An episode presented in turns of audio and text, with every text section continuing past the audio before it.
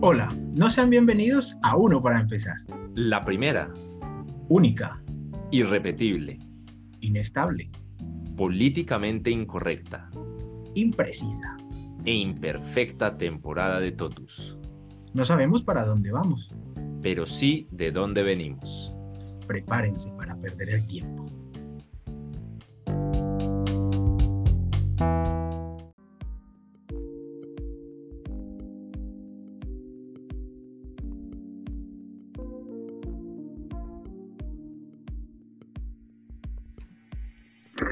Y Celia aparezca todos los benditos episodios es la misma cosa. Tengo que hacer un curso para poder hacer la, la publicación de cosas. El que no puede, usted comienza a publicar, luego con el servidor de Discord aparece que usted ha publicado y yo todavía no he hecho la primera publicación. No pude, no pude editar, no pude editar a, a Mora porque no, no está ni en Facebook ni en Twitter, entonces baila. Estoy ni en Facebook. No, yo sí estoy en Facebook ¿Ah, y sí? en Twitter. Sí, Pero usted, no, pero usted había cerrado el Facebook, no me dijo cuándo lo volvió a abrir. yo tengo un Facebook casi nunca uso. Entonces, ¿para qué lo, para qué lo etiqueto si nunca lo usa? Es que yo lo uso no para seguir como con cuentos con gente, sino para seguir eventos. Ah, bueno, ahorita me lo manda y, y edito la publicación. Que es que Vale. Y el Twitter también tengo un Twitter, pero solo Ah. lo uso como para seguir, bueno, gente, gente que me interesa. Bueno, entonces está, ¿está siguiendo a Celi? Creo que yo, yo no sigo a Seri, no me acuerdo. Sí, él, él- Probablemente él no, no. lo admite, no lo admite públicamente, pero hay una admiración eterna de él hacia mí. Admiración eterna, sí, sí, claro. Dirían lo mismo de cuando uno sigue los humoristas de Sábados Felices, ¿no? Hay unos re buenos, hay unos re buenos. Ah, Por Hay, eso hay- mismo, claro, pues es una admiración eterna, pues. imagine- hay un compañero de nosotros. se- está. Ah, pero no, se- no está en, en sábado. pero él salió, en pero él salió, pero salió en Sábados Felices un par de episodios o un episodio. ¿Quién? No, De, de No, la, pero- de la militar. Sí, pero no, es un muchacho que entró mucho después. no, en serio salió en sábado feliz. Sí, sí. Sí, sí, sí, Pues ojalá le vaya bien como humorista, porque como ingeniero no lo sé. Ay, Dios mío. Este, este, este es el hombre. El Sí, pasado no. lo condiciona a uno, mijo. Pues imagínate. Arroba, arroba me da pena, lo pueden buscar, arroba me da pena. No, Me acabemos da este pena, en programa. serio, así se llama. Arroba me da pena en Instagram, sí, No, arroba la me da verdad es pena. que yo con Jonathan Ah, me la llevo muy bien y nos hacemos. Eh, Un saludo a Jonathan, un saludo a Jonathan. Pero lo gracioso, ¿sabe qué es? que cuando comenzó a ser famoso, yo le escribí y le dije, oiga, cuando sea alguien y quiera decir de dónde vino, recuerde que yo fui el que le hacía el bullying en la universidad. que por eso hizo fuerte". Qué talento. Yo qué talento. apropiándome de los triunfos de otros. Qué vergüenza. Bueno, yo quiero primero, como siempre, explicar el título del episodio, pero le toca explicarlo a Celi porque yo no puse el nombre, yo solo hice la pieza gráfica. ¿Sí? ¿Por qué se llama así? ¿Por qué se llama así, Celi? Eh, eh, a ver, hay un hay una explicación lógica, hay una explicación histórica y una explicación práctica. No, espere, espere, espere, dejemos que, dejemos que primero, primero Mora de su interpretación. ¿Por qué cree que Celi le puso hacia el episodio? No, la verdad no entiendo. Pues, no sé. Pues, ¿cuál es el tema andando por ahí? Pero pues, claro, no le toca ahí. pa- No, no entiendo qué estamos acá hablando, pero sí, hágale. hágale. Que ¿Por Celi qué? se exprese, déjelo hablar. Acuérdese No, que él siempre no. quiere hablar. No, no, Él desde su época de línea quiere hablar. Uy, ese tema No. lo tocamos hace 15 días, cuando Celi secuestró el INEM. ¿Se acu- ¿Usted sabe esa Tiene- historia, Mora? Sí, sí, él me contó. una- eh, por eso le digo, él quiere hablar. Quiere hablar todo No, el y tiempo. esta semana, hablar. ¿cuándo fue? ¿Cuándo fue que le envié la- el documento? Eh, esta semana eh, Celi envió el documento que firmó con no sé quién, con el alcalde, habrá sido. Con el secretario, con el delegado de la Secretaría de Educación. Pero bueno, el caso. Prometiendo que no volvía a tomarse el INEM o prometiendo que lo iba a abrir. que lo íbamos a abrir. ¿Ah? Que lo que íbamos lo iba a abrir. Sí, ve, o sea, Celi, sí, ve, el el él es como todos los líderes estudiantiles, al final él negocia, él negocia para él, quién sabe cuántos buñuelos le dieron, y decidió abrir el INEM. Un pan de queso, una cosa ahí, quién sabe qué le habrán dado al hombre. Todos negocian. No, no, no, no, no, esa vez fue... En esa época creíamos en la política, entonces pues imagínese. ¿Cómo Todavía así ya no cree? O sea, ya no Eh, cree. O sea, ¿cuántos tamales le dieron entonces ahí? No, mire que, o sea, si el documento está por ahí a la mano, se ve que lo que se pedía era cosas de verdad. Y, y lo único medianamente extro, extrovertido, no sé, como fuera de contexto, fue pedir una reunión con el secretario de Educación de Bogotá, que en su momento era el profesor Abel Rodríguez. Y nos reunimos allá y hablamos media hora. Sí, el malo que quería era hablar. Ok, Ah, lo, lo único, lo Esto, único esto prueba una vez más que man quería hablar. Ninguna, ¿qué- ¿Usted qué llegó con eso? ¿Qué lograron? Pues fuera de su reunión y su foto pues con el secretario. No, no Uy, eso es una, una pregunta importante. ¿Qué lograron? Pues el, el motivo de la protesta es que habían cerrado unas especialidades en el colegio. Entonces era, las queremos volver a abrir y que tengan su, su horario independiente. No, quería que, no, queríamos que estuviesen mezcladas. Entonces lo que se exigía era eso. De por sí en las ¿Y qué pasó? reivindicaciones de la protesta, pues fue eso, se exigió que fuese así y se hizo porque es que antes habían mezclado las especialidades. Entonces mezclaban, por ejemplo, la de construcciones con artes. Y pues eso nada tienen que ver. ¿Cómo sí. mezclaban? Bueno, depende. Está, está como un poquito, o sea, a la fuerza se pueden unir, pero así como tan directamente. Claro, pero ¿por qué lo hacían? Pues porque había muy poquita gente y entonces tenían que unificar los grupos para que les saliera a cuento. Ya, pero es que Claro. no podemos mezclar las, las materias para artes y las materias para construcciones, aunque el núcleo común sea el mismo, las de especialidad no. El núcleo común, el cemento, El- yeso, el ladrillo. cemento y yeso, güey. El yeso, el núcleo común era el yeso. Bueno, bueno, bueno, bueno, si ve 10 minutos y no hemos dicho nada, esto siempre es la Ah, misma bueno, en no. este programa. La- eh, la- o sea, ustedes ya saben, la gente sabe que si está escuchando esto es porque están dispuestos a perder el tiempo. Ahora sí, siga, Celi. Nada que... Pero Cami, este podcast es como entretenimiento. ¿Qué es esto? O sea, al fin- es como entretenimiento, ¿no? No, todavía lo estamos decidiendo. Esa, esa pregunta también me deja claro que Mora no ha escuchado ni un solo segundo. No, no, es que yo la verdad prefiero, mire, yo ya, estamos hablando de los sesgos mentales, ¿no? Hay una parte que yo les conté de lo que hablamos Sí. alguna vez. De, de eso vamos a hablar, de eso vamos a hablar, pero más adelante. Y uno, y, y usted sabe que los seres humanos son muy fácilmente influenciables. Entonces yo le digo, por ejemplo, yo digo, vea, Celi es un pelado muy gracioso, es un pelado cierto, divertido. Entonces uno le crea expectativa a la persona y la persona pues Ajá. actúa en coherencia, sea de que la persona lo encuentre bien divertido o sea que realmente se crea una falsa expectativa y, y actúan el, eh, de manera opuesta. Pero acá hay otro sesgo que es que, que es lo que estamos discutiendo con Camilo, que es el efecto Donning-Kruger.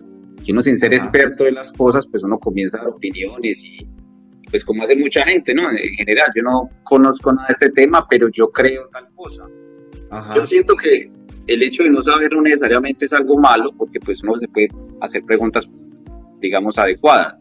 Ejemplo, eh, estamos hablando de Celi que yo no conozco nada de la historia del INEM, entonces uno dice, bueno, pero este tipo, ¿qué fue lo que hizo? ¿Qué fue lo que pudo hacer por allá? Entonces yo comienzo a hacer unas preguntas y, com- y com- comenzamos poco a poco como a deslucidar y deslucidar qué es lo que ocurre, ¿cierto? Entonces yo siento que aun cuando no sepa nada, eh, si uno es curioso lo suficiente, pues puede llegar a, a, digamos, a presentar ciertas preguntas interesantes.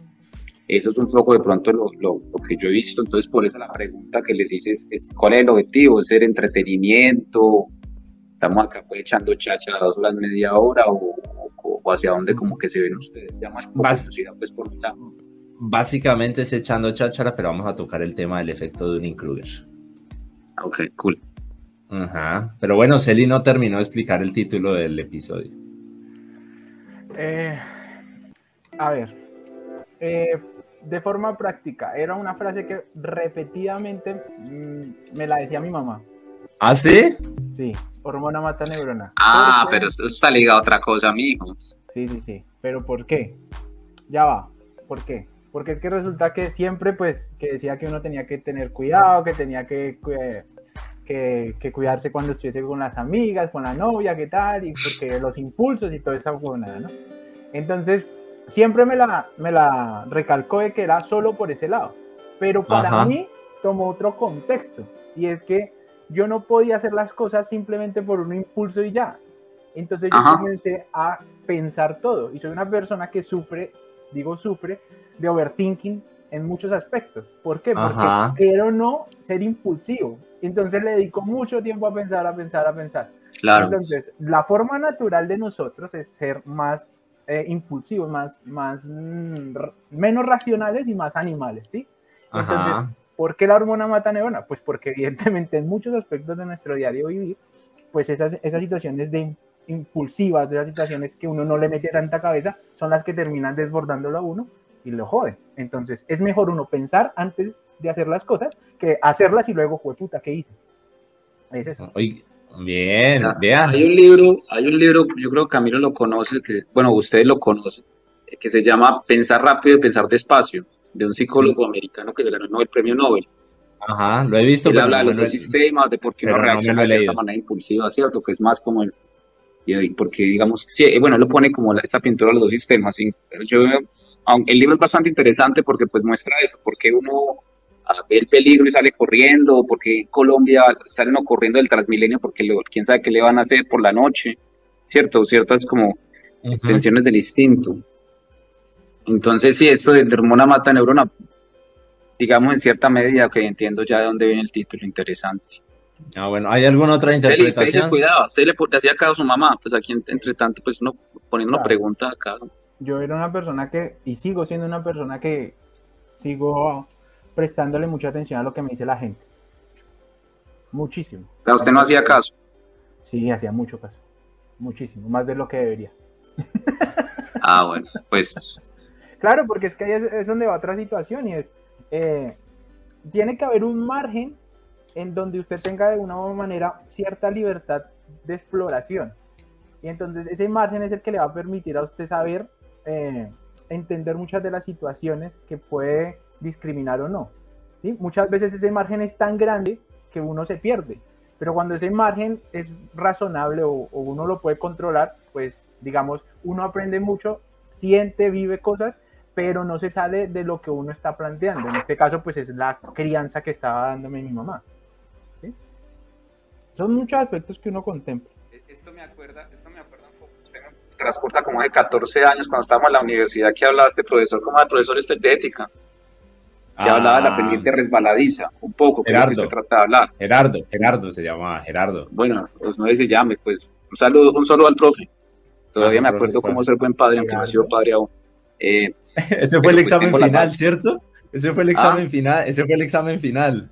Sí, sí, eh, pues, en- pues yo, yo creo que es la única universidad en la que no han enseñado cómo ser buen padre. Yo nunca he escuchado este curso en ninguna otra, en otra universidad, ni, ni en el extranjero, pues. Pues, pues, un saludo al profe Gerardo, pues, que nos enseñó cómo ser buenos padres. Desafortunadamente acá ninguno tiene hijos y pues yo creo que los que no tomaron el curso son los que tienen hijos. De pronto por eso mismo. Pero, pero, espere, entonces- ¿Ce- Ce- ¿Celi, Celi tuvo clase con él o no? No, yo de- tuve con barbita. No, yo sé quién es, pero no tuve clase con él. Yo tuve clase ¿Usted con no tuvo clase con él? No, yo tuve clase de ética, tuve clase con un profesor que era, él era algo religioso, no sé qué, qué. Es el mismo. No, no, no, no, No. porque el mío era calvo de lentes. Eh, sí, el de, Nos no- el de hacía nosotros no era calvo, el de nosotros no era calvo. protocolos y entonces en cada vez que hacíamos una clase había que hacer un protocolo como para organizar la sesión y entonces había un relator del protocolo entonces pues todos hablábamos debatíamos y todo eso y el relator tenía que resumir todo lo que habíamos hecho en esa sesión y presentarlo a la sesión siguiente eso Mucho trabajo, la verdad. Qué pereza una clase así hoy en día. eso en primer Uy. semestre y la gente decía pero yo vine a estudiar ingeniería a mí no me pongan a escribir esta cosa la verdad Oiga. esa, esa materia sinceramente lo siento mucho pero era tiempo perdido lo siento mucho A mí Yo- sí me gustó Bueno, la de Gerardo. eh, Yo aprendí, Ok, pero era entonces- tiempo perdido. volviendo al tema, al tema, bueno, es que hicimos este paréntesis, hacemos como paréntesis en paréntesis. ah, aquí eh, eso es normal, aquí eso es sí, sí, lo noto. Lo noto, lo noto. Eh, pero entonces, se le habla como de este margen de maniobra que uno tiene como para explorar ciertas cosas, ¿no? Para, para, para de pronto mirar, ¿cierto? Que está un poco relacionado con la libertad también, ¿no? Sí.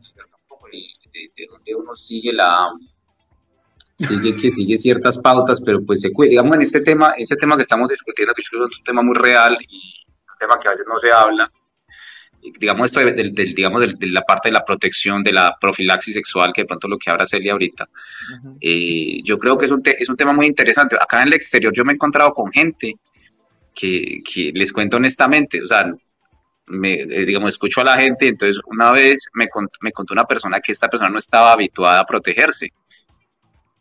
Y yo decía, me, pero, cierto, como cuántos años tiene usted, tenían más de 30 años y como que nunca, cierto, y teniendo educación, pues, clases de educación sexual y todas estas cosas.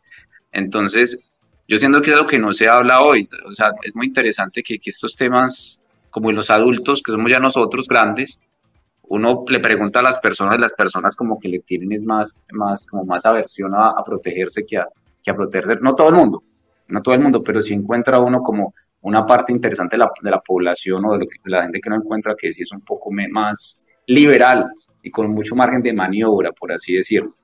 Eh, mientras que otras personas un poco más como el COVID, ¿no? Los que usan la mascarilla, los que no lo usan. Sí, Entonces es la misma, es, que eh, es la pero- misma analogía, es la misma, es la misma Sí. cosa. Sí, sí, pero yo creo que la, eh, cla- claramente, que está un poco en lo del libro, en lo del libro de, de Kahneman que hablábamos antes, como la enfermedad es algo al futuro y no es algo presente. Entonces, Ajá. pues la gente dice, solucionará otra persona, el, el que venga al futuro solucionará y yo disfruto mi momento y estoy acá. O incluso la misma persona dice, cuando me toque lo gestiono, ahora no. Ajá, ajá, sí, sí, sí. No, pero, pero es muy chistoso. Una de estas personas tuvo una enfermedad, bueno, digamos, tuvo, tuvo una enfermedad grave autoinmune. eh, bueno, no sé, tuvo una enfermedad grave, no relacionada con, digamos, con una, una enfermedad sexual, y es una de las personas que no se cuida. Entonces, yo, como alguien en la salud, es, es muy paradójico, por eso lo- de, los, de, los, de los sexos cognitivos, que uno actúe de cierta manera, esto siempre, uno no tiene que ser coherente, pero estando su salud en juego, uno actúa de cierta manera para ciertas cosas y para ciertas otras cosas no. Entonces, es, es bastante Ah, interesante. Yo creo Mor- que- Mora, Mora me hizo recordar algo eh, antes de pasar a otro tema, y es, por ejemplo, las eh, personas que trabajan en el sector de la salud, pero fuman, por ejemplo. Eso me Sí, parece a mí, eso me parece a mí súper paradójico. O sea, ¿cómo, cómo es posible? O sea, no. Pero bueno, en fin. Ya que, eh, Pero eso es muy interesante, porque es posible, eso, eso porque se da. Pues por el título. Yo de conozco la- psicólogos el que no título- saben manejarse emocionalmente, por ejemplo. Ajá, el título del episodio es lo mismo, volvemos al título del episodio. Sí. Es que Pero es- espere, espere. No hemos hecho, no hemos hecho, ni hemos presentado a Daniel. Y Ah, ya sí. llevamos. Se va a acabar el episodio y decir, ah, pues No, pero es para el mundo, para el mundo, para el mundo. Bueno, hoy nos acompaña Daniel Andrés Odens Morapaiva. No, le he dicho de todas las maneras en la vida, ya últimamente le digo Daniel. Y si con Celi me conozco hace 14 años, con Daniel hace como 25 más o menos. Sí, A ha sido 26. rato ya. Sí, hoy 26. Desde, hoy estamos Alemania, España. ¿Y dónde está Daniel? Estoy en París. En Francia, ok. Uh, qué bien. Eso es lo que parece un poco raro, ¿no? Hablamos de Colombia, nadie vive en Colombia. Muy fácil, ¿no? Desde la distancia hablar. Eso justamente lo estaba ayer explorando y decía, es muy difícil, se lo decía a una amiga y le decía, es muy difícil hoy tratar de apersonarme a la situación de Colombia porque no sé dón- cómo, cómo abordarlo cuando yo no tengo ni siquiera una responsabilidad Sí. ni debo tener algo sobre ello. Y ella me decía, es tu tierra, siéntete, participe de eso, ya, fin. Yo ¿Hasta creo que punto? yo. Siga, siga, siga. No, hasta qué punto no lo sabemos, ¿sí? Pero ella sí me lo decía y le decía, yo me puedo definir en este momento histórico a partir del- de la canción de Facundo Cabral, de no soy de aquí ni soy de allá. O sea, no puedo personarme de ninguna de las dos situaciones. Ajá. Entonces, no sé, o sea, es una cosa que últimamente me está imposibilitando demasiado, porque Ajá. considero que no puedo, no, sé, no sé cómo, o sea, por ejemplo, con las elecciones recientes, yo digo, listo, vale, mm, de cierta manera apoyé un proceso electoral, pero no estoy como totalmente vinculado ni feliz, ni a gusto, ni me siento muy mm, sin, sin sensaciones reales frente a ello. Tengo cierta manera de esperanza y algo de, de, de positivismo frente al proceso, pero de resto no, no lo siento tan mío. Y lo mismo me pasa con, la, con los procesos de aquí de España. ¿sí? Entonces, no lo sé, es una situación muy curiosa. Eh, Daniel iba a decir algo. Eh, no, pues ¿No? me Ah, bueno. presentaron así, soy el amigo de Camilo. Pues.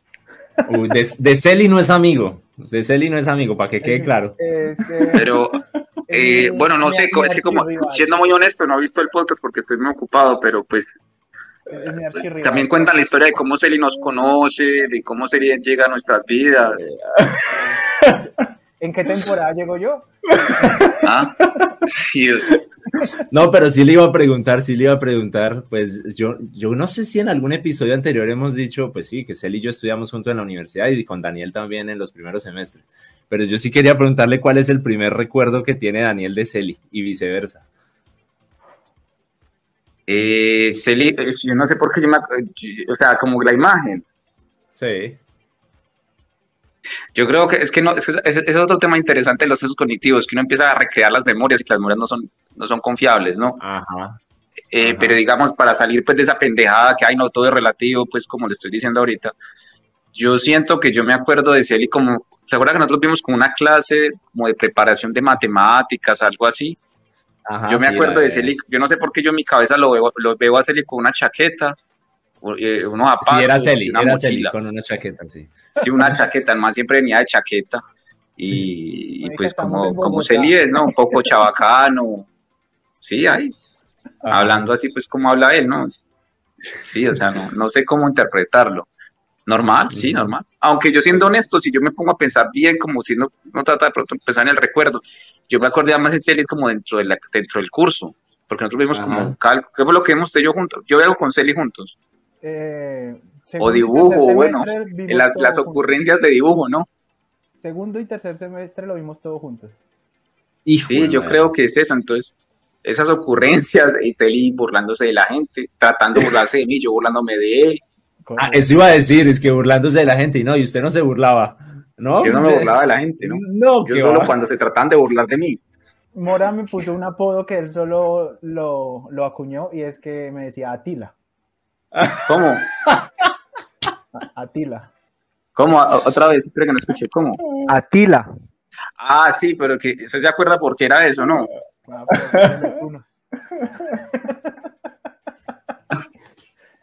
Porque es que Celi era, Celi era un poco, ¿cómo decirlo? Eh, hablaba mucho, entonces a veces, pues él, él empezaba la clase y decía, así, ¿cómo, ¿cómo le fue en el examen? Bien.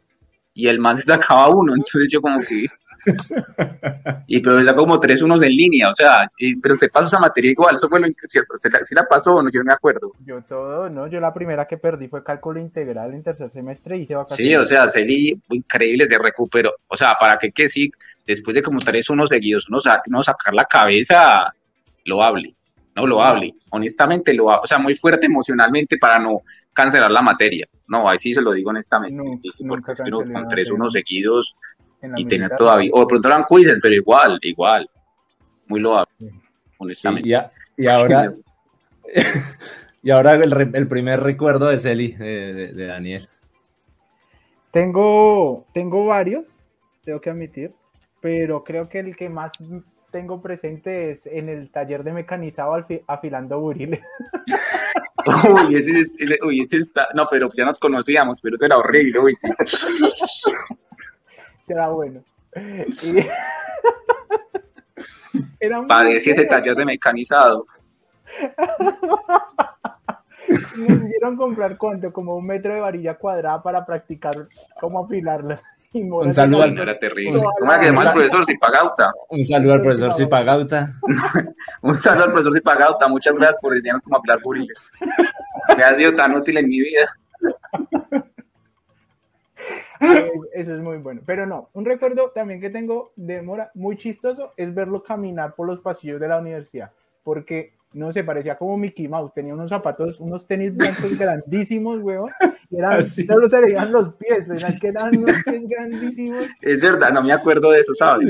claro, Sí, y, sí, se sí. Y tenía un medio afro, yo no sé, no sé, tenía el peinado. Ah, eso sí es verdad. Como muy esponjoso, entonces era pues muy gracioso. Y ya. Ay, Dios mío. Bueno, Bueno, ya. Sí, para qué, que, es- eso sí es verdad. Yo sí he cambiado mucho físicamente un poco, ¿cierto, muchachos? Sí, sí. Pero varias veces, pero va- varias veces. Sí, varias no, veces tienen razón, no, varias. no, no una sola vez. Bueno, ahora sí. es- Bueno, ahora sí, esta plata de, de la invitación a Mora no se paga sola, toca ponerlo a hablar de cosas interesantes. No sé si está bien escrito, desde luego verifico.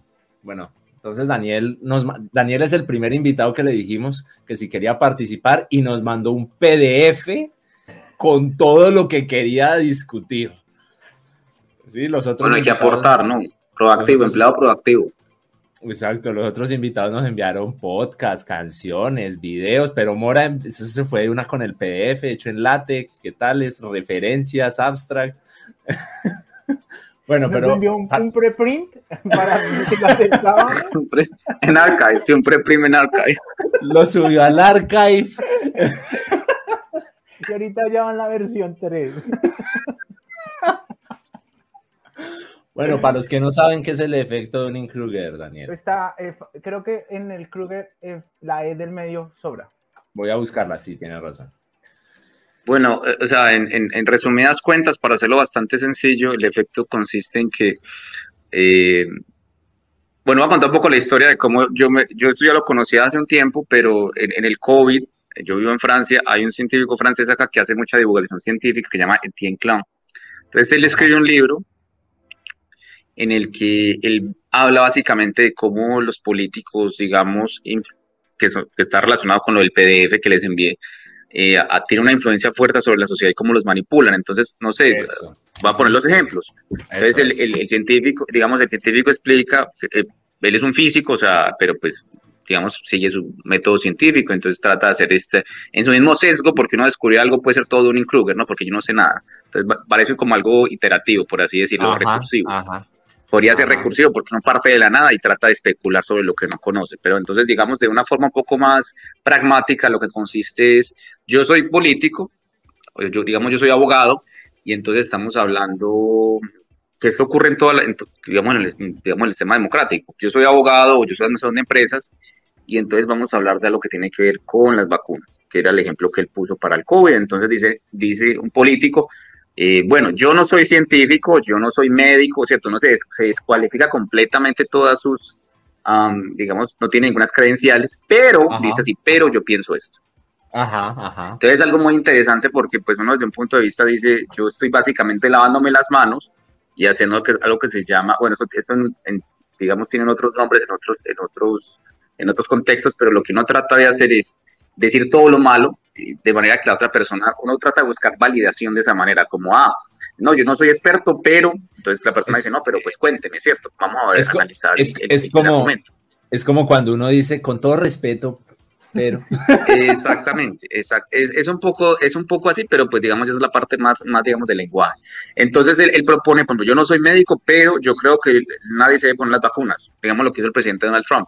O yo no soy, no soy experto en, en no sé, en, procesos de paz, eh, pero eh, para mí lo que deben hacer es encargar a todo el mundo, ¿cierto? Entonces, es, es, hablar un poco desde la opinión, ¿no? De, esto de, creer que su opinión merece respeto o que su opinión tiene valor. Yo creo que eso, digo, hoy en día con, hay muchos movimientos que tratan de, de reivindicar que uno no debe respetar las opiniones, uno pronto debe respetar argumentos, ¿cierto? o los argumentos pueden ser debatibles, pero la, opinión de nadie merece respeto.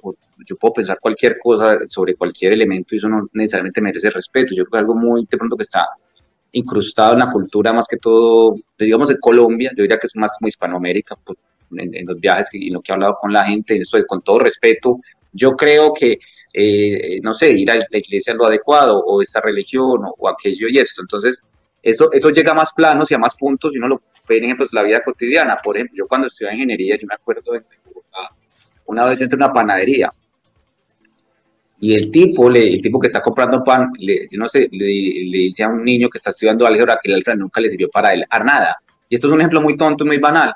Pero entonces yo miro a la persona y yo digo, wow, eh, él cree que el, el, álgebra no sirve para nada. La base de muchas cosas, ¿cierto? Incluso no podría decir de la, de la sociedad hoy en día, la tecnología, lo que tenemos, pero pues él limite un juicio creyendo o asumiendo que tiene una cierta experiencia sobre la vida, que es vivir la vida, ¿cierto? De que es ganar plata, probablemente tener un éxito profesional o tener un éxito personal, etcétera, etcétera, etcétera. Entonces, al final, el efecto lo que trata de mostrarnos es, eh, yo no, yo asumo que tengo competencia sobre algo, yo sobre, super, no, sobreestimo mi competencia sobre un tema específico. Entonces, por ejemplo, Celi, yo digo, yo veo un, partido de baloncesto y yo digo, eso debe ser fácil.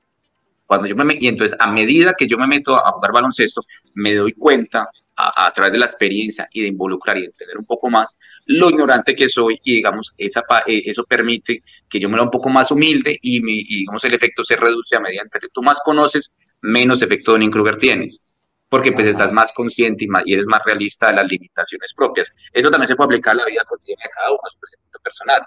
Entonces, no, pues, eh, no sé, bajar de peso es fácil, es que yo no quiero hacerlo cuando uno se mete pronto a, hacer una rutina de bajar de peso, se da cuenta de lo que toca hacer, uno dice, madre, pronto no es tan, tan trivial o tan sencillo, o simplemente es levantar, tomarse unos batidos y ya.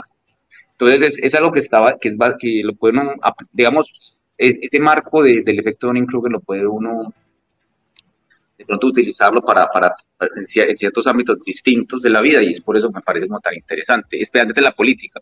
La política es la parte que yo digo que cuando las, las decisiones de los políticos afectan, digamos, la mayoría es, Ah, mira, ahí está el, el, gráfico que pone Camilo.